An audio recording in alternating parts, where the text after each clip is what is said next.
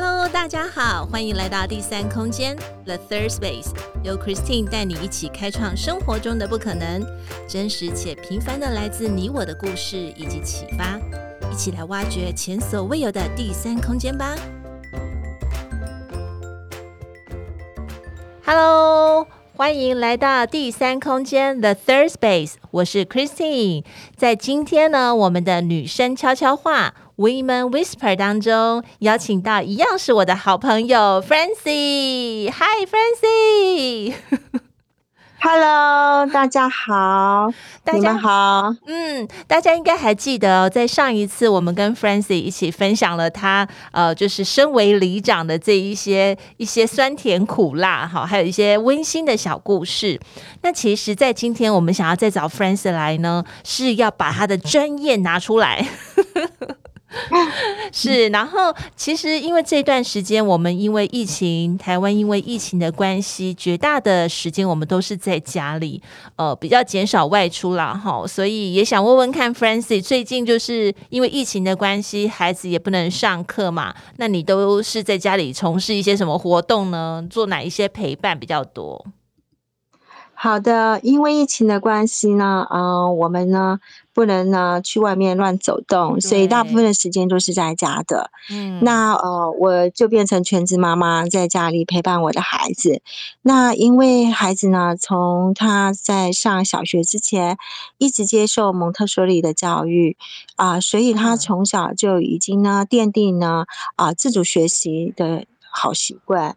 所以呢，纵使他没有去学校学习。对啊，在家他也不觉得无聊，嗯、啊，他呢可以自己找书啊，然后呢自己呢做一些研究啊，嗯、然后呢，呃，他会安排他自己学习的步调，所以啊，虽然他在家二十四小时，但是他给我的麻烦不多，我也很开心有这样的时间可以跟他呢，呃，共同相处，然后看看他在小学这一方面的成长。是，所以其实很多什么网络上面家长都说要崩溃，要崩溃，反而是就是在 Francie 的家中是没有崩溃的这个字眼，是绝大多数呃孩子自己他知道要做什么，然后也很定时定点的就起床，根本都不需要就是闹钟啊或什么之类的，是不是？是啊，虽然说放假了，我可以好好睡觉，不用一大早起来准备早餐，但是我的孩子还是像闹钟一样。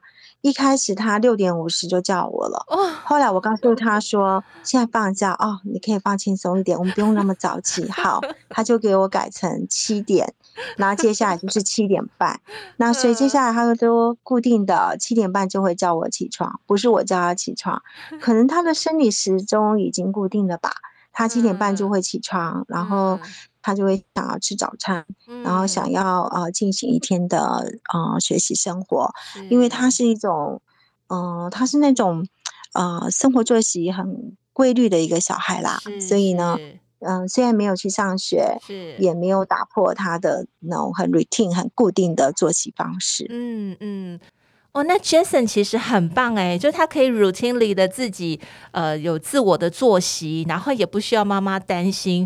那我觉得这个可能是不是因为跟你的背景有关系啊？因为 Francis 是一个蒙特梭利的呃教育专家，是不是因为你从小开始你在教育他在呃照顾他的方面就已经有其实有置入了有带入这些蒙特梭利的一些一些理念跟想法？呃，应该我觉得应该是这样子的，因为我本身是学蒙特梭利教育的，嗯，然后我在蒙特梭利幼儿园啊、呃，在现场工作几年，然后后来当上培训师，啊、嗯呃，就是专门去培训啊、呃，想成为蒙特梭利老师啊、呃、的这一方面的师资培训课程。是，那所以呢，长期以来呢，孩子从呢，嗯、呃，出生一直到现在，是，呃，在生活上。以及在学习上，我常常觉得习惯的养成是非常重要的。嗯，那蒙特梭利它除了有那些很精美、很精致、很细致的教具之外，其实它最重要所要谈的是教育的本质。嗯哼，以及呢，啊，孩子是呃，你可以强迫他成为花，成为玫瑰花，成为茶花吗？不可能的，每一个孩子都是一个个体。没错，所以在蒙特梭利教育里头，嗯、呃，他很重视孩子的习惯养成。是，那每个人的生活背景不一样，所以他会尊重孩子的啊、呃、自由、独立、自主。嗯，那所以 Jason 在啊、呃，应该从零岁吧，从娘胎出生之后，啊、呃，我这个妈妈、嗯、也算家蒙特梭利专家妈妈，就一直呢。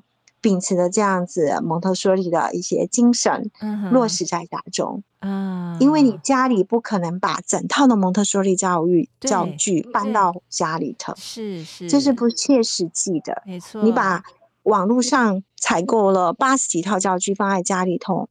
没有用的，它重要的不是教具的操作，没错，它重要的是。它的理论、它的精神如何落实在你的生活当中。嗯，那就是妈妈如何去落实这个教育理念，如何去跟孩子做互动，那如何去培养他成为一个蒙特梭利宝宝。嗯，成为一个有独立、是有思考能力、有自主学习能力的孩子，我相信这也是这个社会所需要的。没错，哎，其实我们聊聊，因为大家一直在讲蒙特梭利，蒙特梭利，但到底蒙特梭利这四个字的理论，或者是它是怎么样开始的？它是因为一个人的名字吗？还是说因为是什么？可不可以请 Frances 跟我们稍微聊一下呢？就是蒙特梭利这四个字，它是怎么样起源的？嗯，蒙特梭利呢？啊、呃，他的名字全名叫做玛利亚·蒙特梭利。哦，她是一个名字啊，她是一个女博士哦。OK，她是意大利人，她在一八七零年就出生了。OK，出生在意大利的罗马。她的爸爸妈妈呢，对于她的教育是非常重视的。嗯，她的。呃，他曾经说过，这一辈子影响最大的就是家庭教育。哦，因为他本身有一个良好的家庭教育，嗯，所以他一直在宣导家庭教育的重要性。也是我刚才所讲的，蒙特梭利重点在家庭教育。嗯，那他在呃出生之后，他很爱学习。嗯哼，然后在那个年代呢，要成为医生是不容易的。没错，但是呢，这个年代要成为医生也不容易啊。对，嗯，是。呃所以呢，她成为意大利的第一个女博士哦，嗯、而且是医生博士。OK，那呃，在她在这个呃。呃，就是他当医生实习的过程当中，是他发现他很喜欢亲近孩子，嗯、所以他又专门呢去啊专攻有关于儿童医学这一块，OK，还有心理学这一块、人类学这一块。嗯、于是后来他成立了儿童之家。OK，在意大利文里头，你可以常看到 casa，casa、嗯、就是家的意思，也就是儿童之家。啊、OK，那以前呢？儿童之家是专门收一些身心障碍呀、啊，嗯、或是弱势家庭的孩子。嗯哼。后来呢，嗯、他发现呢，他跟这些孩子相处了一段时间，是用他的方式去教他们之后，是这些孩子原本被社会认为是无可救药的，哦、被这个社会呢认为是有一点智能不足的。是。但是在蒙特梭利的带领之下，很快速的呢，啊是，两、呃、年的时间呢，孩子们呢。很自信的表达，会说话，很自信的啊，写出漂亮的字，是很自信的会做算术。于是呢，这个奇迹就引来很多人的关注，不止意大利，很多世界上的教育学者都来看他的学校，来看儿童之家。OK，然后看了之后很惊叹，然后回去之后呢，他们就奉行蒙特梭利教育，在他们自己的国家、自己的家乡。所以他的教学法就从那时候风行到现在，从一九零七年哦到现在，现在你看，嗯，对，一九零七到现在是二零二一年，对，你看一百多年还是屹立不摇。所以呢，他有很丰富的哦精神，还有很丰富的理论在里头。我们今天是没办法很。仔细的去啊，跟大家分享。以后有机会，我们再开一个专题来分享吧。嗯，哎，其实我还蛮认同刚才就是 Francie 提到的，在家的教育其实是很重要的。这个我相当的认同，因为其实教育如果呃认为就是在学校教的那个才叫教育的话，我觉得是太可惜了。因为在家庭的组成当中，家庭的教育其实对我们来讲是各方各面的发展都很重要。另外一个就是你提到了哦，原来呃意大利文的家就是叫做 casa。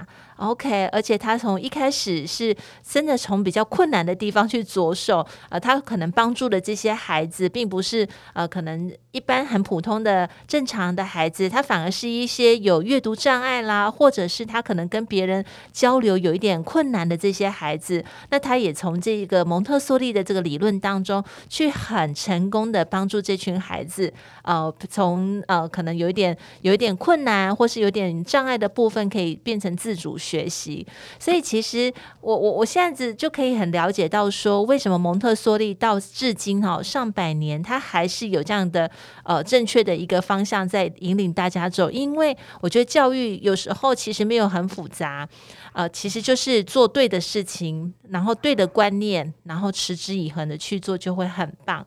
那那可以再问一下 Fancy，就是说，呃，你身为是一个蒙特梭利的讲师啊，哈、就是你自己从这个角度，你是怎么样去看孩子？啊、呃，你觉得孩子可以透过这样的教育，可以有什么样的受惠呢？有什么样的帮助呢？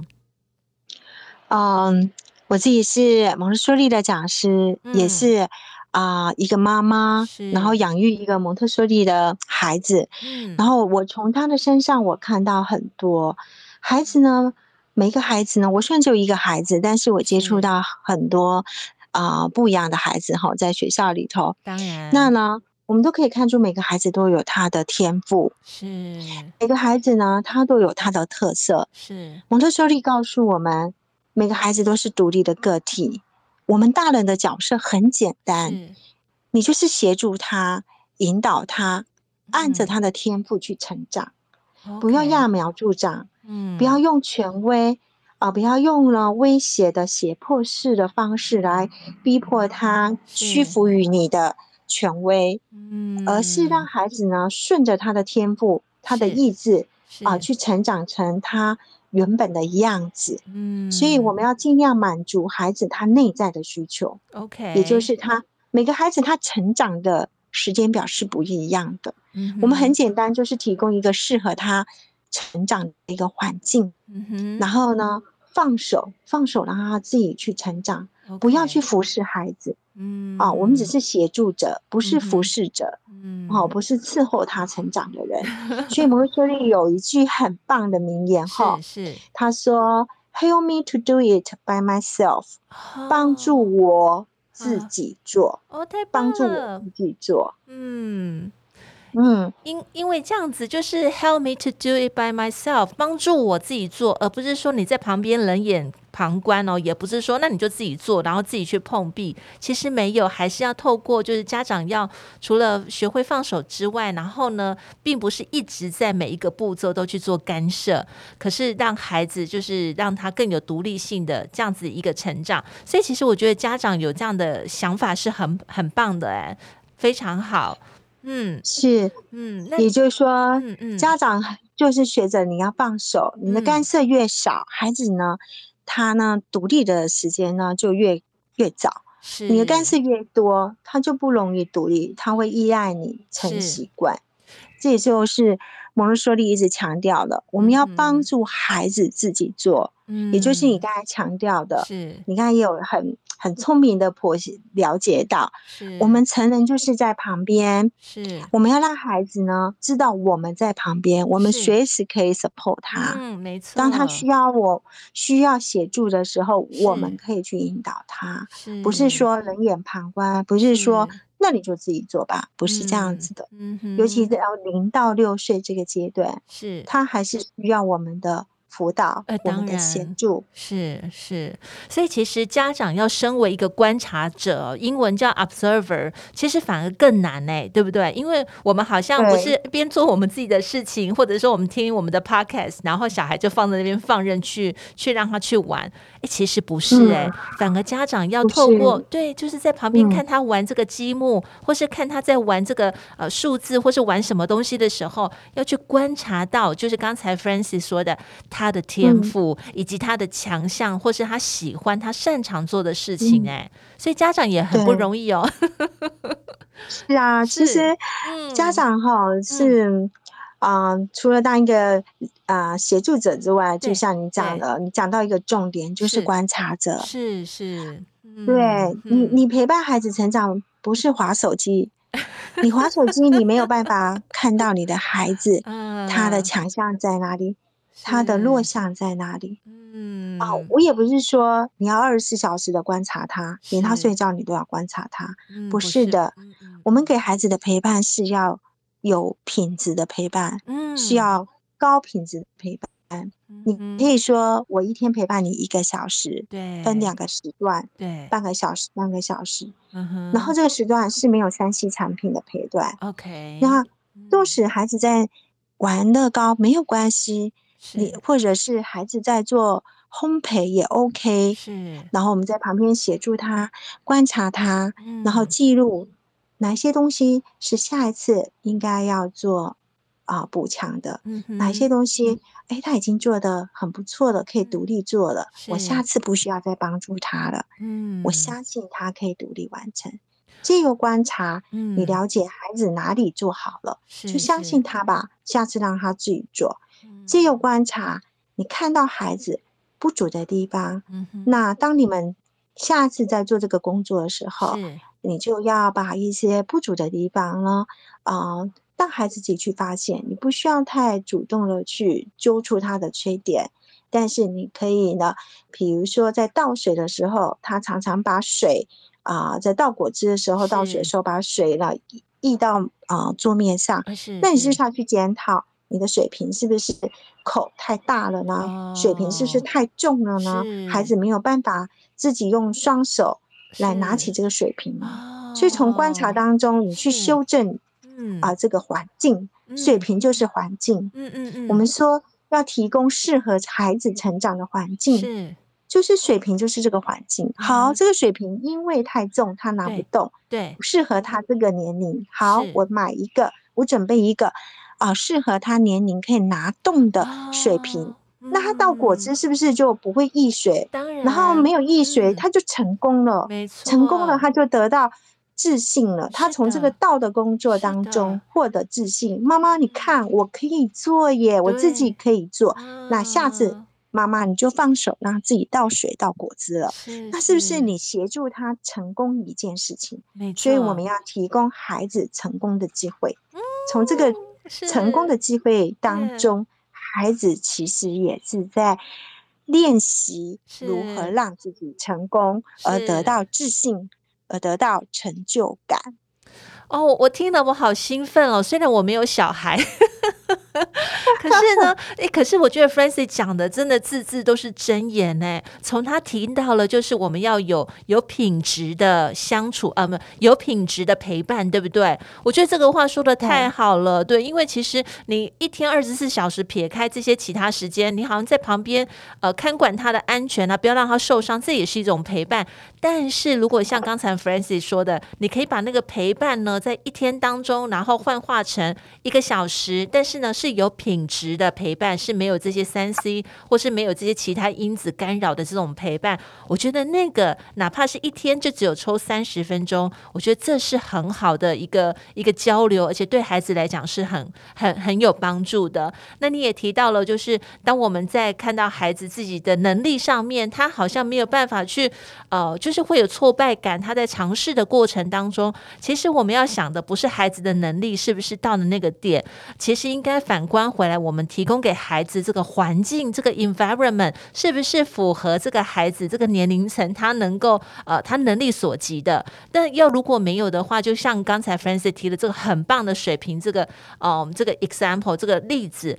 我我觉得很多时候，如果是身为家长吼，又有时候要去反思，我这边可以插播一下，我今天早上的时候睡醒哦，呃，不是我的闹钟把我吵醒，嗯、是我楼上的那个邻居他在吼小孩把我吵醒。嗯 就是妈妈吼小孩吼到就是哦，让我在床上突然感觉哦，赶快起床，要不然那个妈妈可能会抓狂或什么，就感觉 感觉好像带孩子总是会不容易，可是全时间去培养孩子当中，呃，可以怎么样的去帮助孩子，然后让自己家长又感觉能够心平气和，我觉得这个都是双方要去互相学习的。是的，是啊、呃，要透过观察孩子，你就知道你如何去跟你的孩子相处。然后呢，孩子从前的一些嗯弱点或者一些你认为他不完善的地方，也会经由你的观察。然后呢，你放下你大人的高度，然后蹲下来看看孩子，你就发现其实。很多时候，我们大人也有缺点。很多时候是因为我们操之过急，或者是说我们冷眼旁观，而以至于你认为你的孩子能力不够。没错。所以观察是一个很好的啊。呃帮助孩子成长的一个工具，哎、我觉得很棒哎。那那我就就我的印象当中哈，因为有一些学校它特别就是呃标明标注它是蒙特梭利，那我也去参加参观过这样的学校，哇，那里面的教室就是美轮美奂，就是真的美轮美奂。然后当然它的高度什么都是符合孩子的那种声量，那还有就是他们所使用的教具都是木头制的，还标榜这种木头可能是什么德国进口啦，然后所有的。教具都很精美，那也会发现它通常教室呃的区块也比较大，它的位置呃就是它区块比较大，然后它会分区看到很多精美的这种教具，所以我想问问看 Francie，就是说，诶，为什么蒙特梭利好像比较着重在让孩子去动手做的这个部分，要去做操作，是是有什么样特殊的目的吗？嗯，当然呢，我们刚才讲过，啊、他在意大利罗马成立儿童之家的时候，啊、呃，他的对象是一群弱势的孩子。嗯嗯。那因为这些孩子就是用传统的方式教不懂，啊、呃，所以蒙特梭利说，那我们就要用不一样的方式来教导这些孩子。他发现让孩子自己操作、实验、体验是之后，孩子呢不懂就变懂了。然后就好像人家告诉你，这杯水是对咸的，这杯水是甜的。那你没有自己尝尝看，你怎么这一知道这一杯水是甜的还是咸的呢？当然，所以很多事情要自己去体验。那所以呢，你刚才看啊，说到蒙特梭利教室有很多区域，没错的。我们有五大区域，有日常生活区，有感官区，有数学区，有。语言区，有文化区。那这五个区呢，它所有的教具呢，都符合孩子这个年龄层可以操作的大小重量。OK，也就是我要成就孩子独立操作之后的成功的机会。嗯，那也我刚才有提到的点是。那。所以呢，孩子呢要独立操作的话，当然要符合他的大小。没错。那我们的老师只是一个协助者，嗯。所以呢，老师在让孩子操作这个工作之前，会先做示范工作。哦。那示范之后呢，孩子呢模仿你的操作，再去做。完了，孩子呢操作错误没有关系，其实他的教具有错误控制的点。嗯。孩子操作几次之后。慢慢的练习之后，他就会呢发现错误，找到正确的操作的呃方式了。嗯，那所以家长，你不要急着说啊，为什么老师没有马上去啊、呃、点出他错误？嗯嗯啊，这是错。那家长，我们要改变这个观念。嗯，你有没有想到？当你在上班的时候，如果老板呢发现你的错误，马上指责你的时候，你心里是不是很不难很难受？哦，那很难受。但是如果这个嗯错误，这个拼字这个字写错了，是你自己发现的，哎，你是不是赶快改了就好了？嗯，然后你下次就会记住啊，我有这个字，我这个地方下次不要再犯错，你会提醒你自己。是的，是的。然后同时啊，你也从错误当中学习。所以呢，蒙特梭利的教具很可爱，它每一个区域是看起来很困难，其实也不困难。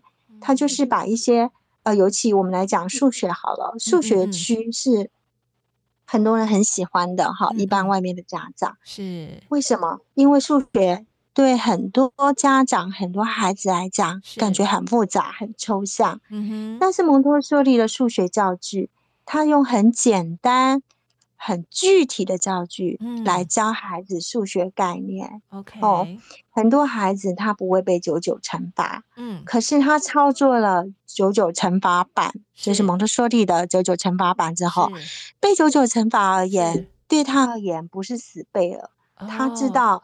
所以然，他知道为什么会这样所以教具当中很多他有呃一些数学的逻辑的思考能力在里头，所以孩子不是用死背的，嗯、不是用抄写的，也不是呢上对下的教学的方式，嗯、灌输填鸭的方式，嗯，完全是让孩子手动体验操作，获得知识。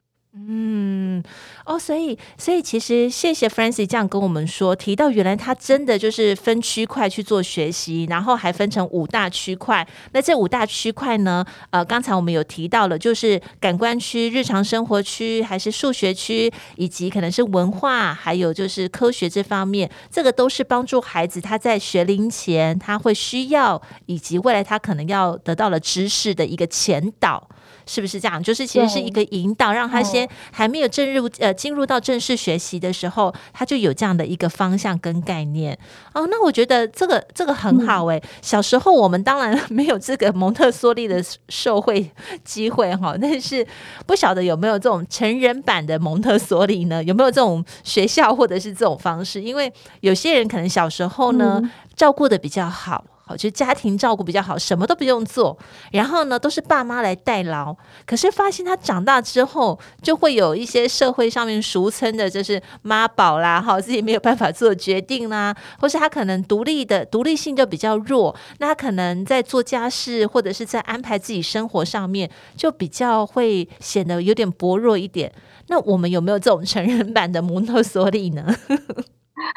嗯，其实成人版的蒙特梭利就是这样子的。嗯嗯，我们去看，呃，我们很多人都是比较没有自信，哦、然后呢，很多人呢，嗯、呃，不懂得选择，还有我们有时候呢，呃，生活当中乱七八糟的，嗯、没有生活作息，嗯、没有秩序感。嗯，其实这就是蒙特梭利的教育，他所要培养的.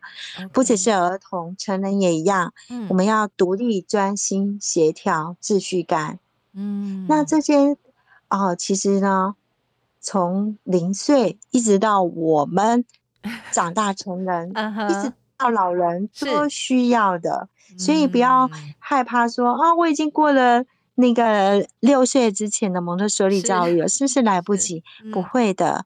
现在你知道吗？嗯、很多老人失智，对不对？对对对。我们现在已经在推展，呃，用蒙特梭利的教育方式，啊、哦呃，到那些啊、呃、收购失智老人的机构，是因为失智老人他很多时候是从生活自理能力开始走下坡，嗯、对，对不对？是，是的，是的。那蒙特梭利就是在协助你的生活自理能力要独立。所以我们就利用蒙特梭利的教具来协助失智老人，来唤醒他以前的记忆，嗯、来重新培养他在生活自理方面的独立性。哦，那其实不是只有失智老人，嗯、很多成。年人人也是啊。嗯，像你讲的被照顾太好，他在生活上面也是有一点。生活白痴吧，所以呢，这不是他的错，就是被照顾太好了。自己的生活 照顾这一块重新抓起来吧。啊，哦，我觉得好棒哦，Francis 真的好棒哦。你会不会变成是第二个玛利亚？就是不会啦，我是也是很喜欢嗯蒙特梭利的教育，然后学完玛利亚蒙特梭利，他博博士他有一些理念，一些哲学。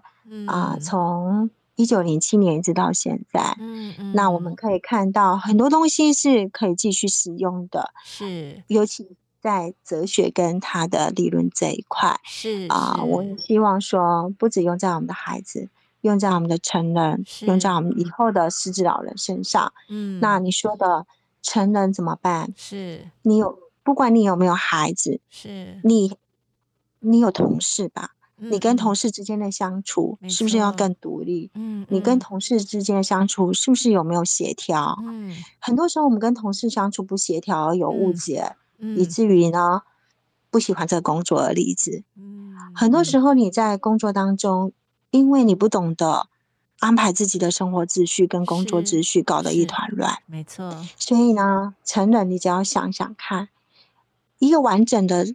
人格，他所具备的就是独立、专心、协调跟秩序。你只要抓住这四个重点，这四个目的，嗯，然后呢，不停的修正自己啊不足的地方。是，那我相信你也可以呢有一个完整的人格。嗯，我也相信你可以改变你以前啊不独立一。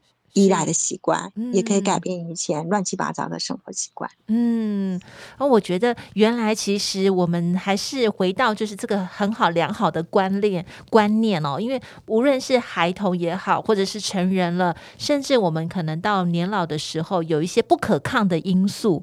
那这种不可抗，可能是因为我们年纪，或者是因为我们的身体、我们的机能开始会走下坡所引发的一些像失智啦，哈，或者是没有办法独立生活的这一些。但我我觉得很棒的是，因为我觉得 Francis 可以把这个应用哦，就是蒙特梭利，它是可以应用导入在呃，可能是有这个智能呃，就是失智上面的一个一个需求。那当然，我觉得这个应用性是很广泛的哦，因为它的操作性也很强。再加上我们自己虽然长大成人，不管你是不是独居，或是你自己一个人住，还是跟家人在住，其实我们的生活方方面面都还是需要呈现出一个秩序感哈、这也是刚才。在跟我们分享到非常重要的，因为如果一个人失了秩序，前后一二三四五都搞不清楚的话，其实他很难去理顺他的一个生活习惯哦。这很棒哎。那那想了解一下说，说如果是真的是像呃家里有孩子的哈，那他可能没有去读呃蒙特梭利的学校，那可以怎么样帮助这些家长啊，可以做一些生活版的这种蒙特梭利来促进他的小朋友的发展呢？啊、呃，我觉得在家里，尤其现在在防疫期间哈，是啊、呃，日常生活的练习是需要的。哦、呃，我们要放手，让孩子学会照顾自己、照顾环境、整理家务。是，所以说建议家长呢，啊、呃，让孩子呢从照顾自己的方法，对啊、呃，比如说照顾自己的习惯啊、uh 刷牙、洗脸啊.洗澡啊、uh. 穿脱衣服，嗯、uh 穿脱鞋子，然后呢，uh. 准备餐点。哦，这些生活习惯他可以自己来啊，是，好，对不对？嗯，而且要有一定的秩序感哦，啊，对，嗯，你要把秩序感涵盖在里头，嗯，几点刷牙洗脸，几点呢？啊，呃，准备餐点，是从生活的秩序感培养。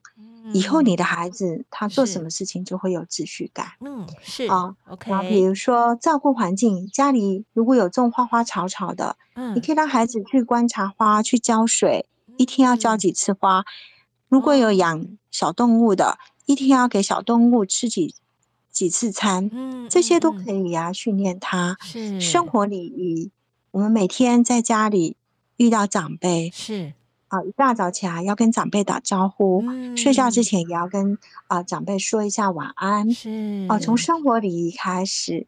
其实啊，蒙特梭利说，卡萨家很多家庭教育好的孩子，是、嗯、他长大走入社会的时候，是你不用担心他面对的社会，他有办法去挑战的。嗯，所以家庭教育。是。要从日常生活的练习开始，嗯啊，所以刚好现在防疫期间，对。爸爸妈妈在家的时间很多哈，是，所以我们可以从这个小地小呃小地方来培养孩子，嗯，然后呢，另外你可以呢，呃，创造一个嗯。呃一个游戏间或者是读书区，哈，嗯，啊，属于他的读书区，属于他的游戏间，让，哦，他呢。